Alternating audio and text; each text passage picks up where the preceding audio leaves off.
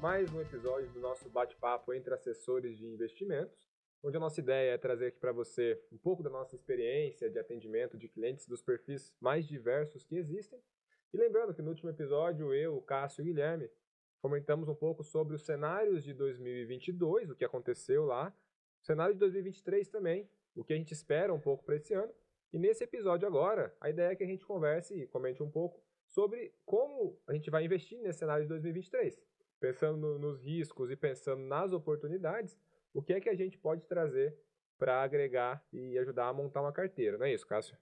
Correto, eu até linko aqui alguns dos temas que falamos na, no último papo, temas que é, reforçamos ali que é, quanto mais informações você detém deles, melhor para chegar nesse ponto de onde investir. É um, é um, é um, o caminho para essa resposta ele depende de todo é, esse conhecimento prévio do que vem acontecendo, o que, claro que muitas estimativas são feitas por economistas, bancos centrais, enfim, nos auxiliam, mas estimativas é claro que o tempo que mostra se elas estavam corretas ou não, só que o máximo de informações que a gente tem para tomada dessas decisões nos ajuda bastante. E acho que é talvez legal eu reforçar é, o que falamos um pouco no último, né, os Sim. tópicos ali, que foi a preocupação com a economia americana e a briga contra a inflação. Perfeito. Isso causa questões do mercado indiscutivelmente. Já até teve algumas, alguns dados que saíram previamente disso, nos dando alguns sinais. A reabertura da China, se virá ou não, e qual o tamanho dela. Isso também também vai ditar bastante o rumo de 2023. É, ficaram quase três anos fechados, né? Agora reabrindo, estão com bastante dinheiro parado lá. É, há algumas questões também vinculadas ao perigo da inflação que é, foi muito prejudicado pela, pelo conflito, a guerra que acontece hoje na Ucrânia. Então, ficar com isso mapeado para ver o caminho que isso vai levar. E é, é onde é o ponto mais importante, eu acredito, para todos nós, que é o Brasil. Tivemos Perfeito. aí um ano eleitoral, um ano com bastante desafio. Temos um novo governo, vamos ver para onde vamos. E isso é, é, é, nesse, acho que esse é o principal viés hoje da nossa conversa aqui. Os riscos do Brasil a gente já comentou. Acredito que agora é falar das oportunidades nesse cenário. Perfeito. Então, começando, acho que uma das principais categorias de investimentos que as pessoas sempre perguntam para a gente, e acho que até deu uma acelerada nesse cenário, onde você tem uma Selic pagando 13,75, é, por outro lado, uma bolsa que fechou ali caindo ano passado, não só no Brasil. É, renda fixa, será que é onde hoje está a melhor alternativa? Eu pego todo o meu dinheiro que eu tenho, coloco num. Poupança não, né? Mas coloco num Tesouro Selic, coloco lá numa renda fixa que vai me pagar mais de 1% ao mês sem risco? É, eu acredito que a renda fixa é o, é, é o, grande, é o grande ator do mercado brasileiro há muitos anos. O Brasil é um país de, de histórica, historicamente de juros muito altos. Isso é muito positivo para o rentista. Isso, né, você tem hoje, diferente de quando nós entramos nessa profissão, você hoje consegue ali, com praticamente risco nenhum, ganhar 13% ao ano, quase 14%. Paulo Guedes falou, né? Paraíso dos rentistas. É, dependendo do, do, do, prazo que o investidor aceitar investir, ele consegue, a gente consegue 15, 15,5% ao ano, Sim. sem ele ter nenhuma preocupação. Então você tem é, esse cenário de juros elevados, é muito positivo para quem deseja investir nesse momento. Uhum.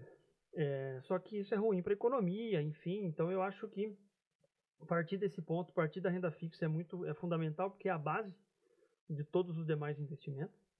Mas sim, nesse momento de juros elevados, eu pelo menos nesse nível de juros, só me lembro disso lá em 2016. Final do governo Dilma, né? Final do governo Dilma, com toda aquela crise que veio da Copa de 14, até diante disso, começou com aqueles protestos lá atrás. Isso elevou nossos juros a patamares muito altos inflação foi alta também. Naquela, Naquela época, época, chegou a 14,25. O juro sim, a inflação chegou, passou de, passou de, 10. de 10. Só que naquele momento a inflação era um problema nosso, não hum. era um problema global. Não tinha pandemia, não tinha crise nenhuma acontecendo, só a gente que inventou a nossa. Diferente desse momento agora, que foi uma inflação global, a nossa já está mais baixa. Então deu sinais de que a redução de impostos por parte do governo e a alta da Selic funcionaram em certo modo. Perfeito.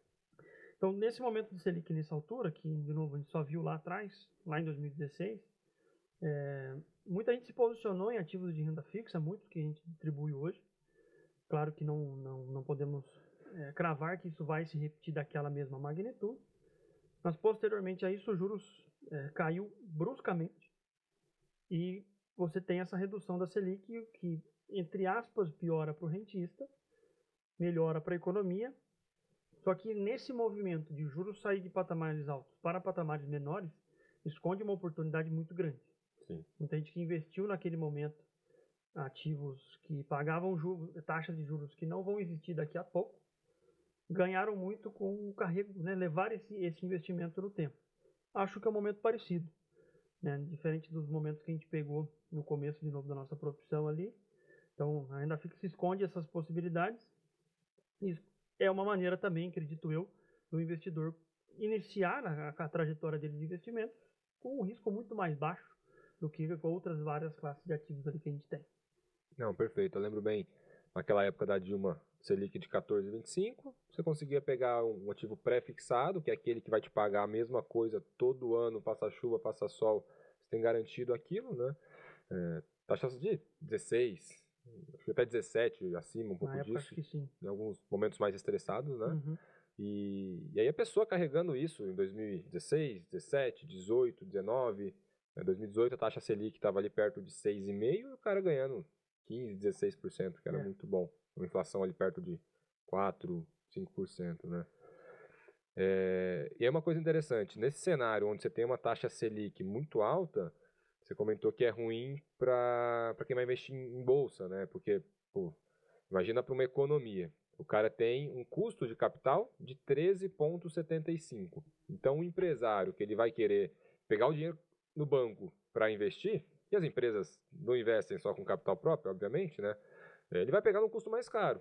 E aí, para a empresa dele eh, ser atrativa, ele tem que conseguir uma rentabilidade interna muito acima disso. Sim. Então começa a ficar um cenário muito mais difícil do que quando a taxa Selic era 6,5 que eu falei agora, foi para 4,5, estabilizou um pouco, depois chegou a 2, mas aí já era um momento de auge da pandemia onde o governo precisava incentivar. Né? Então, esse cenário onde a taxa de juros está alta, fica muito mais difícil para as empresas conseguirem ter a rentabilidade dela. né? E principalmente as empresas que a gente chama de capital intensivo, que são aquelas que precisam atrair muito crédito, muito dinheiro de terceiros, para que elas consigam eh, gerar a atividade delas e conseguir o lucro, né? É, e empresas que, com, que não tem muito caixa, né? Sim, Essas sofrem mais, ela não tem. A empresa que tem muito caixa, nesse momento, pelo menos o caixa dela está rendendo lá 14% ao ano, equilibra um pouco essa conta. Mas tem empresas que dependem do crédito, empresas que dependem de vendas a prazo, vendas com juros, o juro sobe muito. Uhum. Eu tenho menos venda, eu tenho menos recebimento, porque a inadimplência também sobe. Automaticamente essa empresa precisa valer um pouco menos do que ela valia num cenário de juros mais baixo. E a bolsa tem esse, esse reflexo negativo em momentos de juros mais elevados. Perfeito. Falando de renda fixa, a gente comentou agora um pouco sobre os investimentos prefixados. Correto? Existem outras duas modalidades bastante conhecidas. Primeira, pós-fixada, que é aquela onde o seu investimento está atrelado à rentabilidade do CDI ou da Selic, que se a gente entender como sinônimo não vai perder muita coisa. Bem, é bem pouca diferença entre Mas eles. na, na 0,10 em tese, 0,10 né, na CDI regra, é né? baixo, mas se a pessoa entender como sinônimo é uma sigla a menos para ela ter que decorar no dicionário de investimentos, né? E aquele outro que é atrelado à inflação. Então, basicamente, se eu abro a plataforma da XP, eu vejo lá hoje 500 opções de investimentos em ativos de emissão bancária, CDB, LCI ou LCA, né? É, eu vou ter ali ativos prefixados, ativos atrelados à inflação e ativos pós-fixados. Correto. E você comentou de um, de um cenário interessante onde a pessoa estava numa taxa de juros mais alta e aí depois com a taxa de juros mais baixa isso aí ficou muito atrativo. Então será que é uma boa investir 50% do meu patrimônio num ativo assim, sabendo que a Selic vai cair? É, eu acho que na- nesse, nessa cesta desses três, dessas três classes de ativos de renda fixa, as três são vantagem você carregar na tua posição, porque você garante os três cenários possíveis. Se os juros cair, eu estou carregando um ativo pré-fixado de 15%, 16% ao ano. Se o juro subir, eu tenho um ativo pós-fixado vinculado à Selic, que vai subir a minha rentabilidade assim que o juro subir. E se eu tiver um ativo lastreado à inflação, eu posso carregar no tempo uma parte do meu patrimônio sabendo que se a inflação voltar a ser o que foi lá em 2015, voltar a ser o que foi lá em 2021, de 10, 11% ao ano, eu tenho uma parte do meu recurso mais bem protegido, que eu vou receber essa correção da inflação. Tenho os três cenários mapeados. Então, o- nessa parte de aproveitar o momento de Selic mais elevado, esses ativos vinculados à inflação foram os que eu particularmente vi entregarem mais retorno no tempo, principalmente usando esse cenário de 2016. Tirando 2022, né? Tirando Foi uma 22, exceção. Foi uma exceção, mas eu digo mais aquele que conseguiu carregar o ponto de esperar a Selic cair. Perfeito. E foi, tivemos em 2020, no início de 2021 e 2022 praticamente inteiro, Selic subindo. Então, esse é um ponto muito importante de ser dito da renda fixa também, que esse cenário de aproveitar a Selic em queda é uma oportunidade, mas quando os juros começa a ter, ser elevado, começa a subir, eu posso ter um período ali de uma rentabilidade até negativa nessa classe de investimento específico, porque são sempre, sempre opostos. Então, esse movimento, que é, citando esse exemplo né, do, do começo da queda da Selic lá em 2016 para frente, quando você investe num título público, por exemplo, que a gente tem na plataforma da XP hoje, diversos investimentos, diversas datas para cada investidor específico, cada objetivo, você aloca ali um, pega um, um, um emitido pelo Tesouro Direto, uma, um, um Tesouro IPCA+. Vai que pagar inflação, mas uma taxa pré. Isso está lá no site do Tesouro também, disponível para todo mundo. Quando você compra um ativo desse, você está financiando o governo o teu dinheiro. Sim. Quando o nível de juros começa a subir muito, ao ponto da própria Selic me pagar 13, 14, ao ponto de é, houver, quando há um temor da gestão do governo, se para qual caminho a nossa economia vai, a coisa vai melhorar, vai piorar, a inflação vai subir ou ela vai cair, o governo precisa começar a pagar mais nos títulos públicos dele que ele emite para o mercado continuar comprando. Porque se eu chegar num momento que a Selic por si só me dá mais retorno do que um título vinculado ao PCA do Tesouro, eu não mando mais o meu recurso para ali. Às vezes eu deixo até no banco mesmo, no CDB rendendo, se eu não tenho aquela necessidade. Quando o governo eleva essa taxa de juros, é onde entra essas oportunidades. Que, é, ao meu ver, é um momento parecido com, essas, com esses cenários que eu vivi. Que um, um exemplo, você pega hoje na plataforma um título do Tesouro pagando inflação mais 6% ao ano daqui a alguns meses, anos, não sabemos ao certo, que esse ciclo de juros começar a cair novamente, o governo vai precisar pagar menos nessas emissões e você tem o teu título se valorizando muito, porque aquela taxa que você conseguiu ali não vai existir mais. Então, Perfeito. Então, é quase se fosse, como se fosse oferta e demanda. Uhum. Quando você tem alguma coisa que qualquer um no mercado gostaria de ter, mas ninguém mais tem, teu, teu investimento passa a se valorizar muito acima dessa própria taxa que você contratou. Perfeito. Então é um momento que eu vejo parecido com aquele. Os riscos que a gente comentou na última último episódio estão na mesa. Temos que ficar de olho, né? Por isso nunca 100% do patrimônio numa única classe de ativo, por exemplo, essa. Um ativo muito seguro, só que está exposto a esse risco do governo que a gente ainda não sabe para onde vamos. Perfeito. Mas uma parte relevante dele, para quem tem o perfil e o prazo indicado, eu acho um excelente momento. Não, perfeito. E se a gente considerar que de cada 10 pessoas que procuram a gente buscando é, ajuda para investir, 8 ou 9 são conservadores, talvez seja um momento onde a pessoa monta ali uma carteira basicamente de renda fixa, não vai ter dor de cabeça, vai render mais de 1% ao mês, que é aquele número mágico que o brasileiro tem na cabeça. É. E, e é isso. Um ponto importante, que é isso que você comentou, que existe essa oscilação na renda fixa, mas lembrando que isso só é válido se eu cogitar resgatar o meu, meu ativo antes do vencimento. Correto. Se eu comprar um investimento que a taxa está lá, 14% ao ano, e eu for carregar ele até o vencimento, eu não preciso me preocupar que isso vai render 14% ao ano. Sim. Né? E aí um ponto importante, né? É, talvez um excesso de, de alocação em ativos pré-fixados, que são os que a gente deu de exemplo no começo, isso pode trazer um problema justamente por conta das incertezas.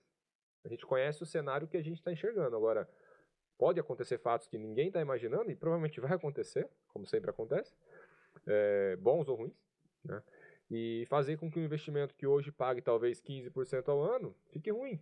Se o cenário começa a piorar e a taxa Selic começa a subir, 15% ao ano pode ficar ruim. E fazer, fazer essa diversificação de, de preço, de, de, de classes de, de, renda fixa me cobre desse, desse, exatamente esse risco. Perfeito. Então, ter ativos pós-fixados na carteira com liquidez sempre é saudável.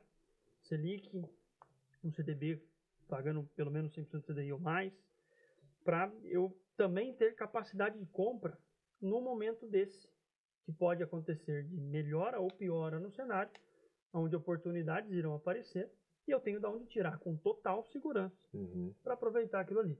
Seja uma taxa melhor em ativos de renda fixa, como o momento agora, né, os ativos pagando essas taxas ali, garantindo ao investidor mais de 1% ao mês, ou seja, no momento de alívio, de que as coisas vão melhorar, onde outras oportunidades vão surgir no mercado, e eu tenho de onde tirar com segurança. Então é muito importante. As três classes de ativos de renda fixa nesse momento são muito interessantes, mas por isso gosto dessa ideia de ter as três ali, com pesos que vai depender, claro, de cada investidor, de cada projeto. Perfeito. E até essa parte de liquidez, acho que foi talvez para mim e para vários clientes que eu conversei, a maior lição que ficou da pandemia, o quanto é importante você ter caixa, né? Porque a gente sempre divide algumas caixinhas eh, de reserva, por exemplo, tem duas famosas, né? Reserva de emergência e reserva de oportunidade. Reserva de emergência geralmente é aquela fatia que a pessoa ela vai deixar pensando assim, caso aconteça alguma coisa comigo, eu perco o emprego, eu tenha gastos inesperados, Uma apólice de um seguro que precisa ser paga, sim, se necessário. é, eu tenho aquele Garantia. valor. Sim, perfeito. Eu tenho aquele valor que ele vai me cobrir por X meses. E aí tem muita teoria sobre isso. Se eu coloco 3 meses, 6 meses, 12 meses, Que também depende de cada um, né? depende da estabilidade que É. a pessoa tem no emprego dela, né? Da, da renda dela, na verdade. Funcionário público, sim ou não é? Se tem FGTS, não tem. Tem Exato. rescisão trabalhista, não tem. Tem seguro, é, plano de saúde. Tudo isso tem que ser Muita posto nessa coisa. conta. Aí o segunda caixinha que é a reserva de oportunidade. que A gente sabe que oportunidades uma hora ou outra vão aparecer. Então, por exemplo, eh, eu sou conservador, mas às vezes no momento que o mercado fica muito estressado, as taxas de juros elas vão subir muito, as, as expectativas de taxa de juros. O que, que é um ponto que o investidor mais leigo precisa entender? Momentos de estresse, você vai encontrar investimentos de renda fixa te pagando mais. Então, às vezes, é um bom momento para você pegar talvez até um próprio pré-fixado que a gente comentou, uma taxa mais alta, ou um ativo atrelado à inflação, uma taxa mais alta. Talvez hoje eu encontre para um ano um IPCA mais 6, IPCA mais 6,5. No momento mais estressado, talvez eu encontre taxas de IPCA mais 7, IPCA mais 7,5, alguma coisa um pouco acima. Pode acontecer? E Pode aqui- continuar acontecendo. Perfeito. Então, bom, acho que aqui a gente comentou muito de investimentos em renda fixa que definem muito uma carteira do investidor mais conservador. Se ele quiser ter só isso, ele pode montar esse portfólio e... Hoje, aqui no Brasil, só essa classe de ativos você já consegue uma ótima rentabilidade. Perfeito. Muito- É, Até para quem nunca começou a investir, é um ótimo momento. Você deixa agora em caixa, deixa ativos completamente seguros, sem entendendo a mecânica e ganhando um uma boa rentabilidade. Então, é claro que sempre é importante falar com o seu assessor ou com o máximo buscar as informações com a gente, com a própria XP sempre, porque tem alguns ativos que são ditos como caixa, né, que pagando muito bem hoje, que tem um leve certo de risco, né, a gente passou né, com aqueles três americanas ali, alguns fundos que perderam uma certa por- porcentagem do valor por uma exposição a um ativo da, da- das lojas americanas. Então, sempre nos procure para saber se aquele de fato é um investimento que você está procurando, se de fato o, o risco dele é zero. Mas é um excelente momento para aproveitar esse cenário que o Brasil hoje nos entrega. Tem que entender onde você está investindo, né? Perfeito. E aí, bom, avançando em categorias de, de investimentos, a gente pode talvez entrar em fundo multimercado, que dependendo de uma carteira, ele pode compor um bom meio campo. né? Então, hoje até mesmo usando a própria plataforma da XP como exemplo, a gente vai encontrar o que? Uns 100, 200 fundos multimercados, que é uma Não categoria mais muito ampla, né? É, é uma categoria onde o gestor ele pode posicionar a carteira de formas muito diferentes, um mandato muito aberto. Pode fazer quase tudo. né? Você pode ter um multimercado que parece um fundo de ação, você pode ter um multimercado que parece um fundo de renda fixa. É. né? Mas é uma categoria que, geralmente, em cenário de juros altos, é uma categoria que pode performar bem. Até mesmo ano passado, o índice de fundo de multimercados fechou, se não me engano, em 13,90 no ano. Foi um É, tiveram uma performance muito relevante ano passado. Várias casas que a gente distribui são excelentes gestores. E o fundo multimercado, acho que ele tem uma condição, né? é, O Brasil tem é, gestores ali renomados no- que são vistos pelo mundo inteiro como ótimos gestores de recursos. Então a gente tem uma capacidade de gestão. Acho que por causa da, da instabilidade do Brasil, acho que isso educou muito, né? O gestor de recursos e o, o gestor de fundos multi, multimercado ele consegue ganhar dinheiro quando o juro está subindo, que foi o movimento que eles fizeram ano passado, muitos deles, né, eles tomaram, Eles, eles ganharam dinheiro com a, o juros subindo nos Estados Unidos e o nosso. No momento que eles podem cancelar essas estratégias e virar a mão e começar a ganhar dinheiro com juros caindo. Perfeito. Então, eu ter um, um, um fundo desse na minha conta é sempre positivo para trazer equilíbrio. Você pega, por exemplo, a gente vai achar diversos parceiros nossos que tem uma meta no fundo de entregar ali CDI mais 5. Então, eu vou pagar Selic mais 5% ao ano. Se a Selic for 10, eu vou pagar 15. Vou buscar É, rentabilidade. não é garantido, mas. Não tem como garantir, mas esse é o trabalho dele. Vai tentar chegar nesse objetivo. Então, CDI mais 5, Selic a 10, você vai pagar 15. A Selic a 5, ele paga 10. Se ela for a 20, ele tem que rentabilizar 25. Claro que isso é na média. Mas é, é ótimo eu ter um produto desse e um time buscando isso para mim, enquanto eu estou ali com o meu recurso, estou trabalhando, estou deixando. de- deixei na responsabilidade dele. Então, acho que é uma classe muito interessante e o retorno deles no ano de 2022, num ano tão difícil, ser tão bom, demonstra que o trabalho também está sendo bem feito, por isso que é uma das recomendações da própria XP para o ano também. É, tem vários fundos que a gente, se a gente pega um histórico longo, às vezes de 10 anos ou até mais, né? 10 anos é um fundo criado em 2013, né? É, eles conseguem bater na média esse, esse indicador, esse benchmark, né? Essa, Usando Esse objetivo, né? Perfeito. E uma característica, acho que a principal característica desse tipo de fundo é que ele é descorrelacionado, né? Ou seja, ele não vai andar junto com um índice Bovespa, então se as ações subirem, ele pode subir, se as ações caírem, ele pode subir também.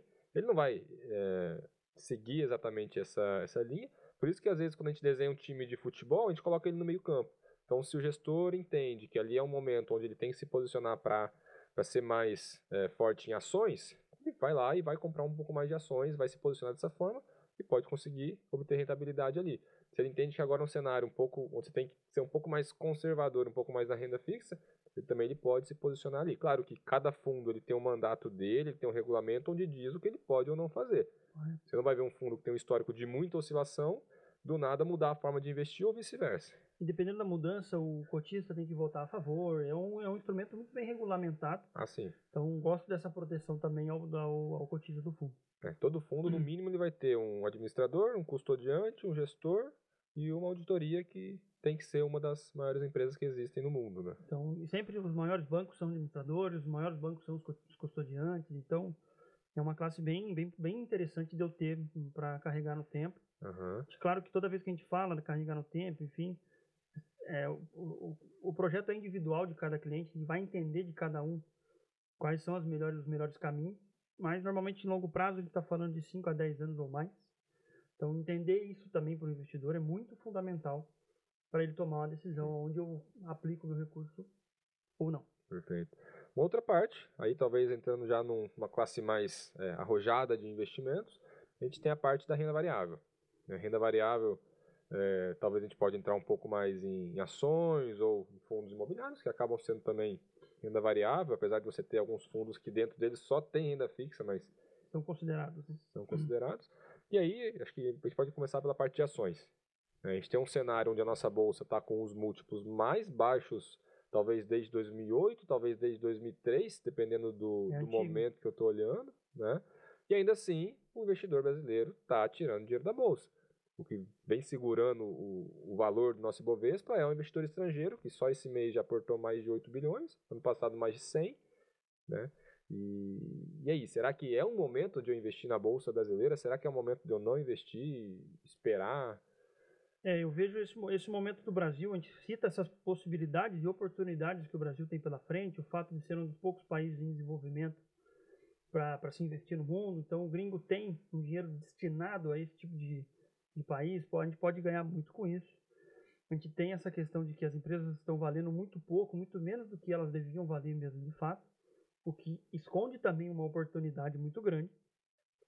Só que o risco dessa decisão também precisa muito bem ser muito bem calculado né, porque a gente tem é, esse cenário de incerteza na mesa é, disponível.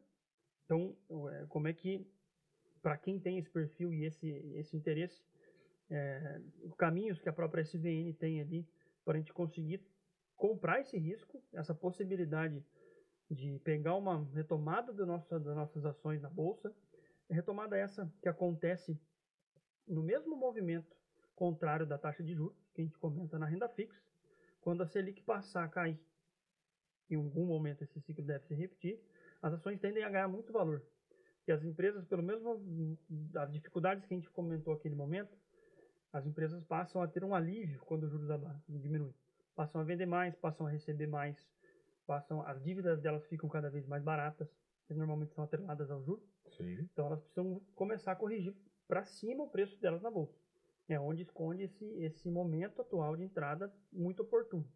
Mas fazer isso da maneira mais cautelosa possível e com a maneira de ter isso é, é, muito bem observado por mais de uma pessoa.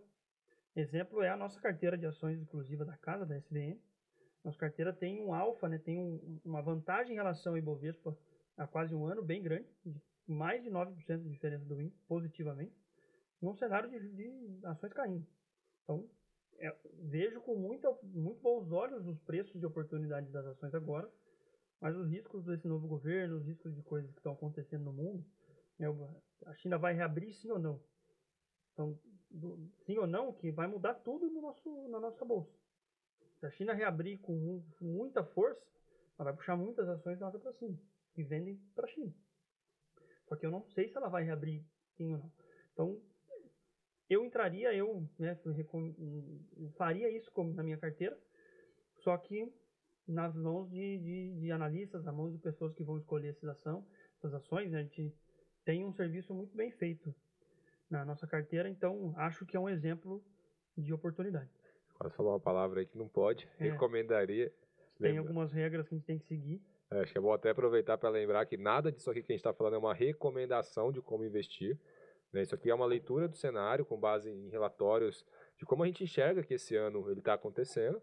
E claro, a gente não conhece o perfil de quem está ouvindo. Então, se a pessoa é mais conservadora, ela tem que montar a carteira de uma forma. Se a pessoa é tem um perfil mais arrojado, a forma dela investir é diferente. Então, não tem como a gente aqui, sem saber quem está ouvindo esse conteúdo, indicar como ele deve é, alocar. E para isso existe o, todo o trabalho de, de assessoria para a gente poder montar. E o né? Brasil né? esconde uma possibilidade de eu tenho oportunidades em todas as classes de ativos que a gente conversou Perfeito. aqui. Então você, você mais conservador, quer ter o dinheiro líquido, quer sacar a qualquer momento, eu não quero ter nenhuma preocupação, ou estou preocupado com alguma questão do país ou alguma outra questão pessoal, você tem opções.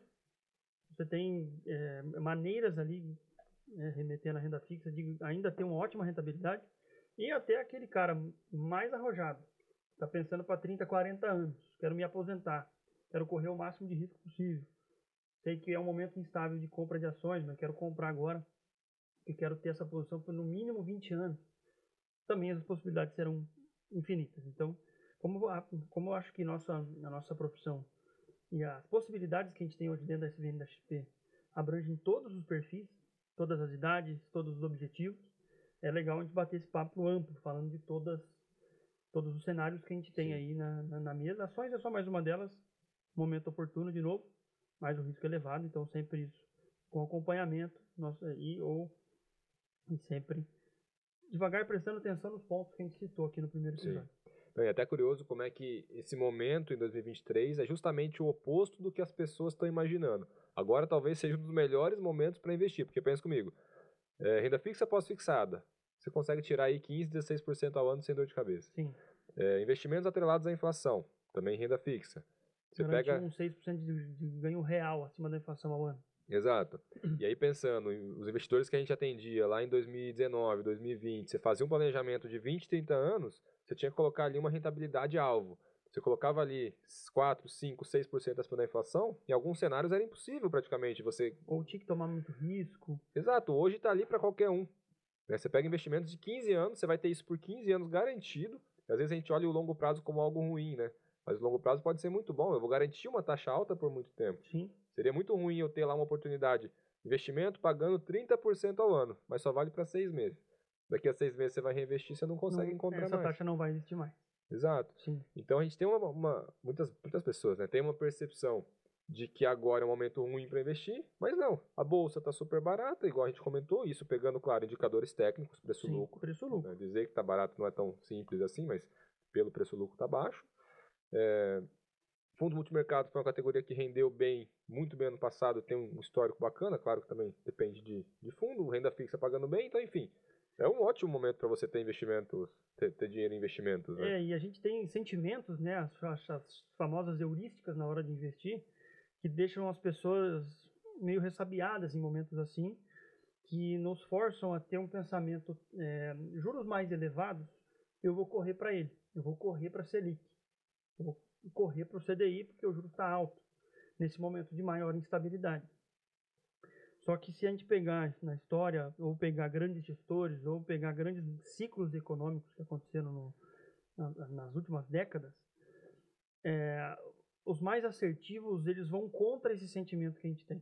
Perfeito. No momento de juros mais elevados, é a hora que eu começo a usar esse, esse, esse meu caixa, que eu começo a usar esse recurso que eu invisto em ativos como ações, fundos, imobiliários, fundos multimercado, até as questões, os ativos de renda fixa pagando taxas muito mais elevadas, porque no momento de juros mais elevados, claro que eu tenho a, poss a possibilidade de juros continuar subindo, só que ela é muito menor de subir agora a 13,25 do que quando ela estava 2. A gente saiu de 2 para 13,75 é. sem parar, né? Quase todas as reuniões com aumento. Então, é muito mais fácil agora, claro, no horizonte de tempo, né, o ponto desse ciclo se, se, se, repetir, mas é, existe uma probabilidade maior dos juros começar a cair a partir de agora do que de subir, ainda mais. E nesse momento de queda de juros, eu estou levando agora meu dinheiro para a Selic e daqui seis meses, oito, ela começa a cair, eu tirei o meu recurso dos ativos que vão ganhar com isso. Então, a gente tem essa, esse temor dentro do, do, da gente, do, o investidor tem essas, essas questões, mas é um momento que a gente tem que talvez conseguir né, entender também os objetivos para tomar essa decisão melhor. Isso ajuda muito, eu acho, o investidor. Ele falar, ah, ok, eu tenho um, um investimento para cada objetivo meu, mas é um momento que certo é o contrário, certo? Eu investir seja em renda fixa se eu for mais conservador, seja em renda variável se eu for mais agressivo, mas em momentos de maior dificuldade é onde vem as maiores oportunidades. Perfeito. Bom, acho que agora tem outras últimas duas categorias que eu estou lembrando que a gente não falou, na verdade a primeira já joguei um spoiler aqui, fundo imobiliário, uhum. e outra investimentos internacionais. Correto. Né? Fundo imobiliário, então fechando a parte de renda variável, é, para quem não entende, não conhece ainda, basicamente é uma forma de você se expor ao setor imobiliário, muito mais eficiente do que às vezes você ter um imóvel físico. Né? É, aluguéis de fundos imobiliários, na verdade, dividendos, sendo bem correto no termo, vários fundos pagando ali acima de 0,6, 0,7, 0,8, dependendo da classe, dos fundos mais é, conservadores, que a gente chama de fundos de tijolo, fundos de papel, alguns pagando até 1,5% ao mês. Isento de imposto, né? Isento de imposto de renda para pessoa física, né? Sim. Mas isento de imposto de renda nas cotas, no, no, nos dividendos. E é uma preocupação que eu vejo também, é, foi pautado em 2020, até foi aprovado na Câmara uma reforma tributária. Perfeito. Que está parada no Senado. Essa reforma tributária pensa em tributar dividendos. Porém, os fundos imobiliários estão, não estão inclusos dentro dessa reforma. Então, também é um ponto positivo. É para quem quer, quer uma renda nesse momento, está com um pouco de medo de propostas que possam vir do governo. É, se eu, não, se não me engano, no primeiro texto que veio, ele estava incluído, a Mas parte de fundos algum, imobiliários. algum barulho, alguma coisa? É, né? na primeira revisão que fizeram, acho que eles tiraram essa parte do texto e é, realmente eu vi que tem muito, muito investidor, pessoa física, que detém fundos imobiliários. Sim. Então, isso é pulverizado. Eles, em tese, não querem atingir, eles querem atingir uh, os maiores geradores de receita do, do país então foi descartado, pelo menos até nessa reforma tributária, tributária passada na Câmara, em 20, 2020, os fundos imobiliários estão descartados. Perfeito. Então, fechando esse assunto, o fundo imobiliário, quando a gente vai investir nele, você tem que lembrar de duas, duas formas de rentabilidade. O primeiro, dividendos. O segundo, valorização da cota. É uma coisa bem importante para avisar até aquele investidor mais inexperiente que os dividendos eles são até relativamente constantes. Você recebe geralmente todos os meses mais ou menos no mesmo dia, e isento de imposto de renda. É, até a, ao explicar a origem, né, o dividendo vem de uma obrigatoriedade que o fundo tem de divisão de toda a receita que ele tem ao longo do mês. Então, se for um, um fundo de tijolo que detém shoppings, ele é, recolhe aqueles aluguéis mensalmente, ele tem a obrigação de dividir com o cotista dele 96%, se eu não me engano, de toda essa receita no mínimo. Então, você, como cotista, dono dessa, desse fundo, você recebe esse dividendo que entra como se fosse de fato a distribuição do aluguel do fundo. Exato. Daí que vem o dinheiro do dividendo. Exato. E aí você tendo um fundo de investimento, você vai ter um gestor profissional, um time, pessoas com muito tempo de bagagem, negociando imóveis de muita qualidade. Então imagina. Os Um, imóveis mais caros do país. né? exato. Um, um shopping center, igual você comentou. é, um galpão logístico, imagina uma empresa, ela quer ir para uma cidade do interior de São Paulo, ele precisa de um galpão logístico específico e existe um. E o fundo é dono daquele galpão. Imagina o poder de barganha que esse fundo não tem para negociar um aluguel alto. Sim. E aí, com esse aluguel alto, contrato atípico de 30 anos, eu, como investidor, eu quero investir nesse fundo para receber esses aluguéis. E eles estão muito bem posicionados, né? Esse, esse exemplo que você deu de galpão logístico, você tem ali fundos que têm como clientes Magazine Luiza, eh, Mercado Livre, grandes players do varejo, que diluem um pouco o teu risco também. Um próprio exemplo é o que aconteceu com a Americanas, uma empresa que, será que fundos que detêm ela como cliente estão ameaçados? Poucos já vieram a público, já demonstraram que se ela não, se ela se retirar daqui por questões financeiras, enfim, ele tem três, quatro na fila para alugar para alugar aquele lugar por causa do, do lugar onde ele está construído. Muito bem logisticamente posicionado. Então, é uma maneira de eu ter meu investimento no setor, só que muito mais bem olhado, muito mais bem seguro, vamos dizer assim. Perfeito. E só uma última observação que eu acho que é super importante: a cota dos fundos imobiliários podem e oscilam. né? Então, a pessoa mais conservadora quer ter um investimento em fundo imobiliário, é super importante primeiro você diversificar uma carteira de fundos imobiliários de 5 a 8, 10 fundos diferentes. Para isso, a própria XP tem recomendações, carteiras de fundos que você pode montar, dividir em vários setores, mas sempre saber que o principal, o dinheiro que eu invisto, compro as cotas, ele vai oscilar. Como oscila um imóvel? Sim. Às vezes a gente gosta muito de dar esse exemplo, né? A pessoa não tem a percepção de quanto oscila um imóvel, porque você não fica todo dia ligando na tua imobiliária, oi, quanto que tá valendo meu apartamento hoje? Aí você liga amanhã, oi, quanto tá valendo o apartamento? Só que na... o problema da nossa bolsa de valores é que ela é muito sincera, né? Se você entrar no teu aplicativo, você vai saber quanto tá valendo agora, se entrar daqui meia hora pode estar com um valor diferente. Dois valor diferente. E o imóvel, eu acho que ele vai na mesma. ele- esse, esse exemplo ele é muito factível até se eu olhar num cenário que a gente comentou algumas vezes aqui, que é a oportunidade do Brasil hoje, de uma queda de juros. Todas as vezes que há uma diminuição de juros na economia, os imóveis ganham força, porque existe uma procura maior para compra, financiamentos ficam mais baratos, os aluguéis que, ah, eu estou ganhando 1,10 hoje na Selic e o aluguel está me pagando 0,4. Não é interessante. Se ele começa a diminuir, começa talvez procurarem esses caminhos, que é exatamente o que acontece com fundos imobiliários e ações. É isso aí, historicamente, você tem estudos, né? Então é a mesma é a mesma métrica de preço. Mesma coisa que faz o fundo imobiliário valer mais, vai fazer tua casa valer mais também, ou qualquer outro imóvel. Então as oportunidades são é, são as mesmas, Uhum. só que o fundo imobiliário vai te dar isso da maneira mais qualificada, ou às vezes você tem, não quero colocar todo o valor que eu tenho num único imóvel, enfim, eu consigo diversificar a carteira inteira. Uma das partes será fundos imobiliários que vai me render uma renda de dividendos e eu consigo me posicionar por dia que esses juros diminuir, sem às vezes ter o trabalho de comprar um imóvel, só o ITBI quanto que vai. Então, enfim, questões, acho que ah, é legal fazer essa, essa comparação Sim. porque ela, ela é factível. Acho que é uma categoria de investimento que vale depois gente gravar um episódio só sobre ele, né? Sim. E também tem muito interesse no Brasil. Né? O brasileiro investe muito em imóvel. E o fundo imobiliário ele é a maneira de se alcançar isso. Pra, principalmente para quem tem esse interesse e para quem quer essa renda. E que vem crescendo muito, né? Alguns anos atrás você não tinha nem um milhão de pessoas. Você tinha 500 mil, acho que em 2018, 2019. É, 18, 550 mil CPF na bolsa inteira. Sim, mas ainda assim, a bolsa bateu um milhão de investidores mais ou menos naquela época e o fundo imobiliário era muito menor ainda, né? É. E hoje em dia já passou de um milhão, não sei se já bateu dois milhões, mas é o número. O crescimento foi algumas vezes nesses últimos quatro anos. É, eu acho que a- a- muita gente não sabia que era fácil de investir ou que você consegue comprar um valor baixo.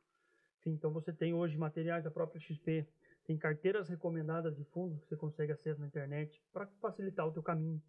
Então coisas que foram melhorando a vida do investidor que faz ele aumentar. Perfeito. Cada dia a questão da isenção, né, do aluguel, acho que isso é positivo, muita gente não sabe disso. O aluguel da casa eu tenho que pagar imposto. O aluguel do fundo imobiliário cai na conta isento, Então, coisas que vão facilitando ali. E une o interesse pelo, pelo, pela classe imobiliária do brasileiro, mas com o conhecimento que vai sendo passado com o passar do tempo. Né? Fundos imobiliários foram responsáveis para, por, é, por, um boom econômico dos Estados Unidos por décadas. Perfeito. Construções de, da, da, das maiores cidades daquele, daquele país, muitos daqueles prédios são de fundos imobiliários. Então é um caminho que a gente tem, que a gente começou a trilhar ele já, pode, podemos colher frutos dele no futuro. Boa. E aí, última categoria, fechando, não menos importante, parte de ativos internacionais. Né? Essa é uma categoria que do ano passado para cá deu uma estilingada. E aí é, eu percebi que não só a XP, mas vários concorrentes, vários players estão cada vez mais tornando isso democrático. Eu lembro que até é, meses ou anos atrás a XP tinha um valor mínimo de investimento bastante alto. Lembro se eram 500 mil dólares, mas era um valor bastante alto. Poucas pessoas poderiam acessar ou até mesmo colocar isso dentro de uma carteira, imagina, uma carteira que eu quero ter 20% da minha carteira em ativos internacionais, e esse 20% tem que ser 500 mil dólares. É. Fica bastante restrito. Hoje você tem é, várias bancos, corretoras, é, oferecendo formas de você alocar no exterior, mas acho que o mais importante do que você pensar no veículo é pensar um pouco mais é, na estratégia, né? Sim. É, e aí algumas pessoas perguntam é, se é um momento de você investir no fundo internacional. E um erro muito comum, elas ficam sempre tentando olhar o dólar. Ah, hoje o dólar está 5,10, eu vou investir, vou mandar meu dinheiro para o exterior. Ah, agora está 5,30, não, agora está caro. E, se for ver, não faz sentido, né? É, sempre, o dólar sempre será o dólar. Então, eu tenho uh, o investimento internacional, a gente vai estudar sempre a posição do cliente como um todo, até visto que ele tem lá fora, tudo junto aqui dentro. E o dólar como uma parte do patrimônio, ele é sempre muito interessante por causa desse risco do dólar, do câmbio também. Porque se eu tenho, se eu entro hoje numa a 5,30, coloquei meu dinheiro na maior economia do mundo, tenho aquilo ali resguardado e o dólar veio a 4,70, como exemplo. Tá. Eu teria uma perda no câmbio aqui de diferença, só que num cenário de alívio da moeda, as coisas melhoraram muito no restante da tua posição de investimentos e na tua própria vida. As coisas ficaram mais baratas, as viagens, a inflação aliviou.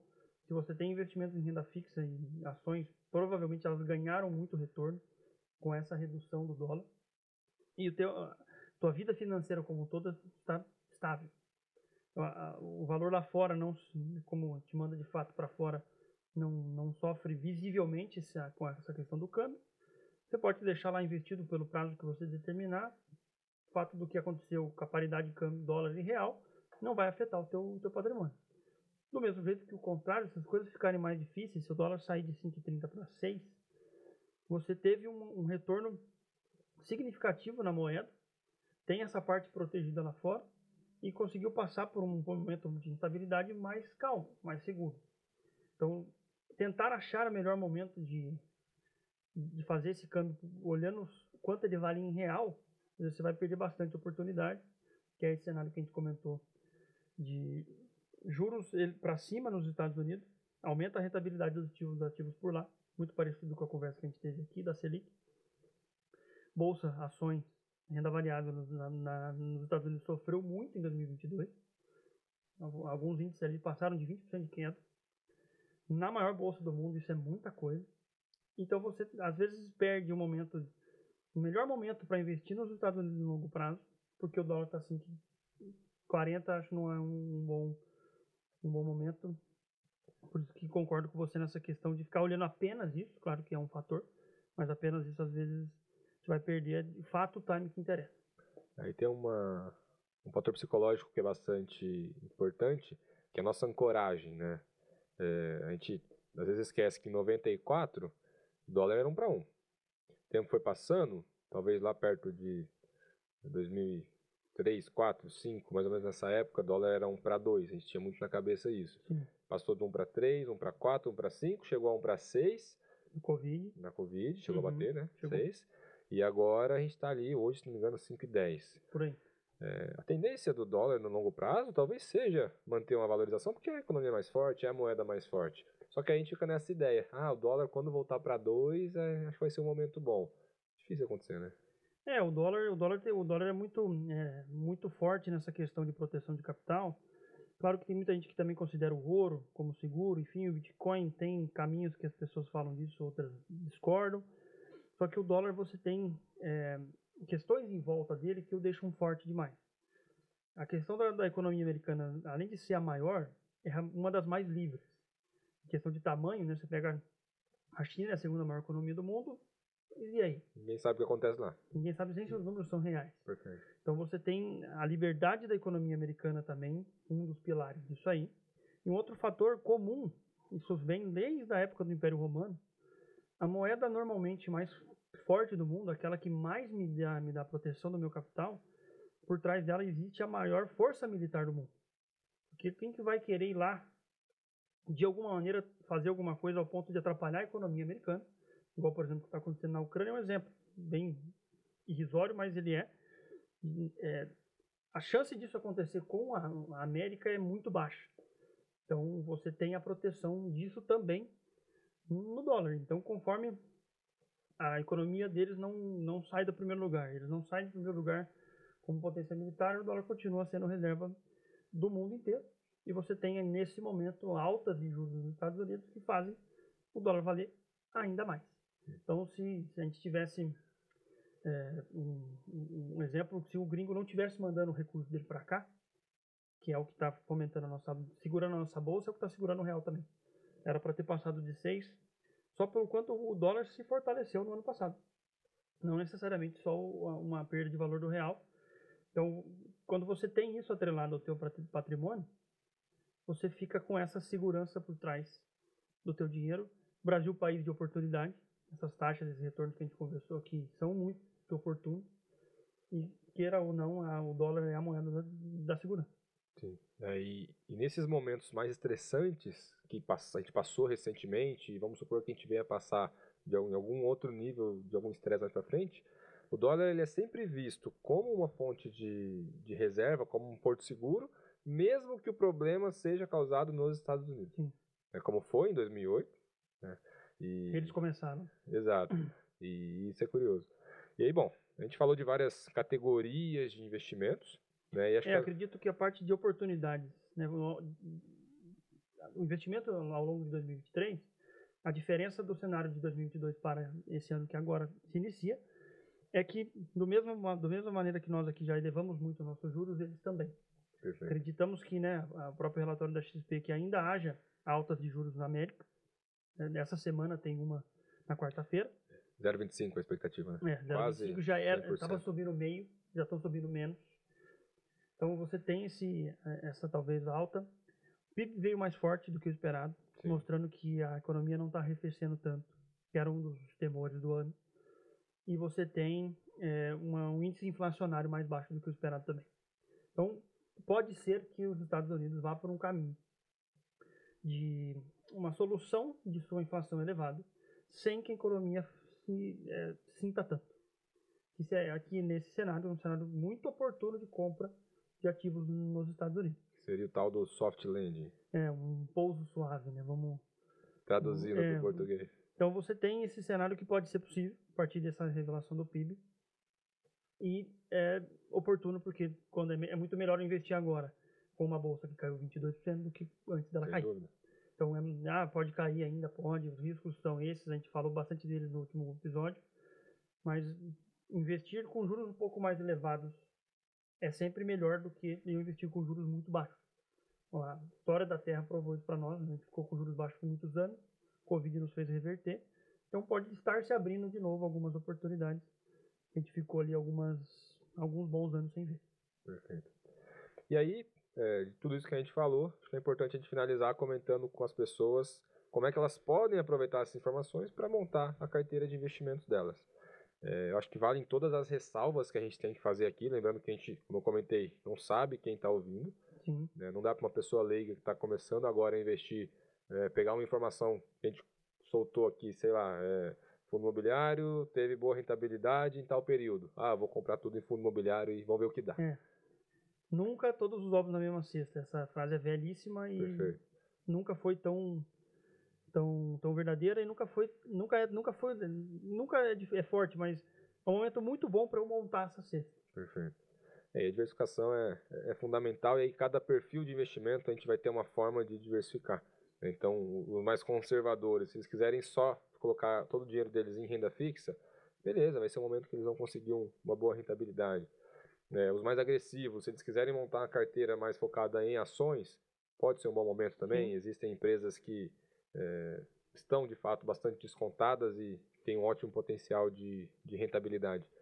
E, e para cada perfil existe um, um percentual que a pessoa até ela consegue encontrar. Acho que o próprio site da, da XP vai disponibilizar isso, né? Para entender é, como ela deve se enquadrar. E, claro, ela tem que encaixar isso, essa carteira, dentro dos objetivos dela e depois seguir o plano. Né? É, reforço também para sempre contarem com a gente, sempre vai deixar essas informações sempre mais claras e disponíveis para todo mundo que tiver interesse. Claro da, do, ao nosso, nosso, do nosso trabalho. Né? A gente tem hoje na XP e na SVN uma equipe muito grande, escolhendo melhores fundos, tanto os fundos multimercado que a gente comentou, quanto os fundos imobiliários. É um, um, time ali estudando esses fundos, quais são os que escondem as maiores oportunidades, menores riscos. É, as ações reforçam a nossa carteira de ações da nossa equipe. É, muito, vem vindo muito bem. Então, você tem um time muito competente é, escolhendo esses ativos para você e nós, como assessores, levamos eles até vocês. Então, acho que contar com a gente, contar com a XP também faz diferença nessa hora. É um momento oportuno, mas todas, todos os riscos que a gente comentou no último episódio nos, nos relembra que sempre eu vou ter algum risco na mesa. Como é que eu diluo ele, como é que eu corro o menos risco possível, ter todos eles mapeados, uma carteira bem diversificada de investimento. Perfeito. saber se minha sucessão está bem feita, minha família está segurada. Tudo isso ajuda muito você passar por todos os momentos. Momentos bons será fácil, será tudo mais leve, as rentabilidades serão melhores alcançadas. Momentos difíceis se esconde muita oportunidade também. Só que contem conosco para conseguir fazer isso da maneira bem feita. Perfeito. O episódio já está bastante longo, né? Vamos partir já para o encerramento. Então, se quiser se despedir do pessoal. É, agradeço a galera aí que acompanhou até aqui. Contem com a gente aí. Só o terceiro episódio ainda vem com, com mais novidades aí sobre alguns desses temas mais a fundo. Então, conto com vocês na próxima também. Boa. Pessoal, é isso. Então, obrigado a você que ficou até aqui. É um episódio também de bastante conteúdo, bem longo. Lembrando que no episódio anterior a gente comentou sobre os riscos de se investir em dois, os riscos do cenário de 2023. Agora um pouco mais sobre como a gente pode aproveitar isso. A ideia é que a gente continue sempre com esse bate-papo entre assessores, pessoas que estão atendendo clientes reais, com dificuldades reais, é, perfis bastante variados e que a gente consiga trazer um pouco para você dessa nossa leitura. Obrigado pela, por ter ficado até aqui e até o próximo episódio.